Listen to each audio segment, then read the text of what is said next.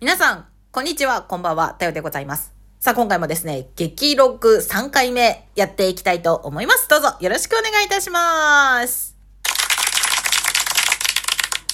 元気にね、食洗機が回っております。隣で話しております。さあ、えー昨日ちょっと眠々だったので、寝てしまったんですけれども、昨日、昨日？昨日？1月の10、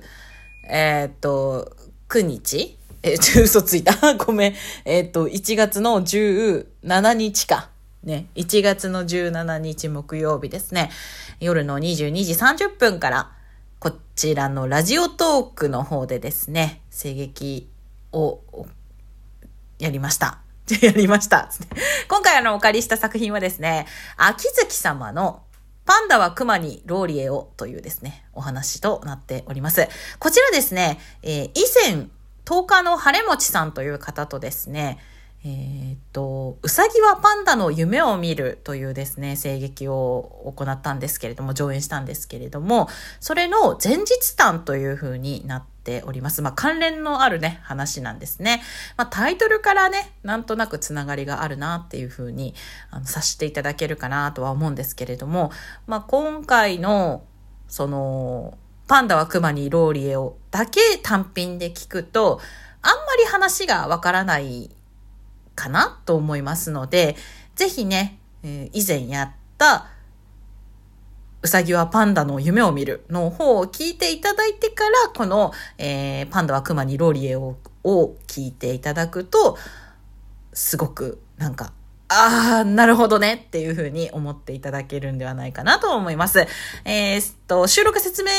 欄の方にですね、そのアーカイブの方リンクを貼っておきますので、ぜひ聞いてみてください。さあ、演じてみてどうだったよというところのお話に参りましょう。うん。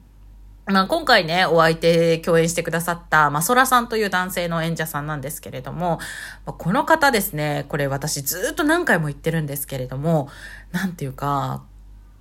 その自分がいる空間に、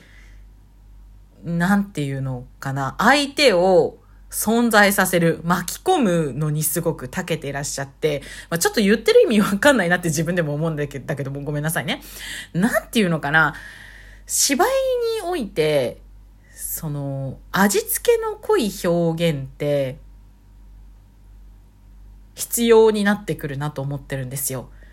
これ、うんとね、マイクを例えば通してみたりとか、ブラウン管を通してみたりとか、はたまた生のお芝居で舞台で見に行く、行くのもそうなんですけれど、結局、観客見てくれる人、聞いてくれる人と演者の間って、えっ、と、距離、距離がね、あるから、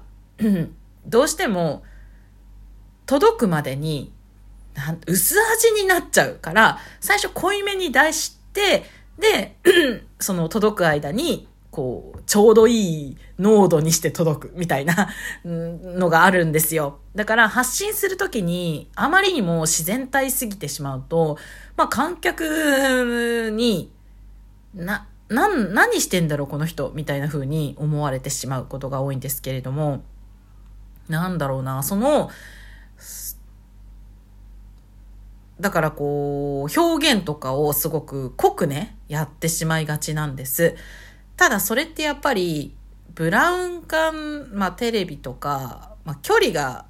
こういう、なんだ、配信、音声配信とか、距離が近くなればなるほど、ちょっと味付け濃いめじゃないですか。なんだろう、言うたらちょっとわざとらしいみたいなところがあるんですよ。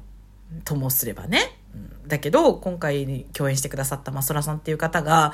なんだろうな、ただそこに存在するように存在するっていうお芝居がすごく上手な方で、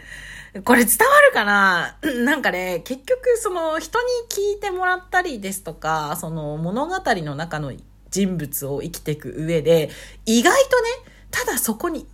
いるようにいる芝居をするってすごく難しいことだと思っているんですよ。だからそこがね、できる方ってなんですけれども、それは本当に、なんていうか才能だなっていうふうに思いますね。このマスロさんという方はですね、お芝居の経験がないそうで、まああのね、まあ、私たちが存在をこうね、認識した、出会った、まあ、某声劇アプリの方で、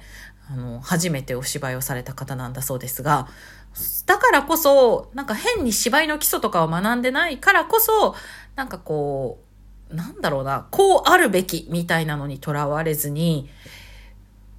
なんかこう、感性で、そして、なんて言ったらいいんだろう。こうあったら面白いんじゃないかな、みたいな、変にとらわれない、型になってない自由な発想で、まあ、お芝居ができるのかなっていうふうに思ったりします。すごくね、うんと、本当に、自然な、こちらも、なんかあんまり台本っていうところをガチガチに考えないで、まあ、自然なやりとりができる、本当にすごい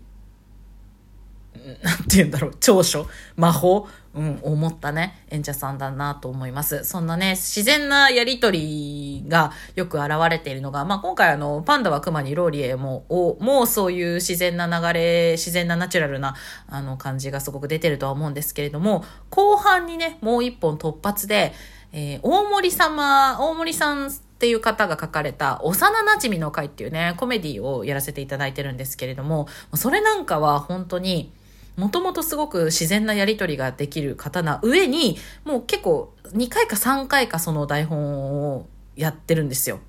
彼とね。そうするともう、自由よね、ある意味。自由、自由ではないんだよ、台本があるから。だけど、なんだろう、本当に台本をやってます感がすごく薄いと思う。なんか本当、日常の会話を、あの切り取ってんの？って感じがすごくして、そこが、その日、日常の会話を切り取ってんの？みたいなところに持ってけるのは、本当に今回共演してくださったマソラさんの凄さだなっていうふうに思います。はい。というわけで、なんか共演者、だんだんその台本がどうか、どうこうっていうよりかは、なんか共演者を褒めていくみたいな収録になってってしまってるんですけれども、本当ね、あの、うさぎ、はパンダの夢を見るからの、えっと、パンダは熊にローリエを、本当ね、私この台本がすごく好きで、なんだろうな。好きなんですよ。なんか、構成とか、まあ、話の内容もそうですけど、なんだろう、話の組み立て方っていうか、もう本当そういうところもすごく好きなので、まあ、皆さんもね、その台本のリンクもね、貼っておきますので、あの、皆さんもぜひ演じてみてはいかがでしょうか？はい。というわけで、こんなところで本日は終わりたいと思います。だよでした。バイバイ。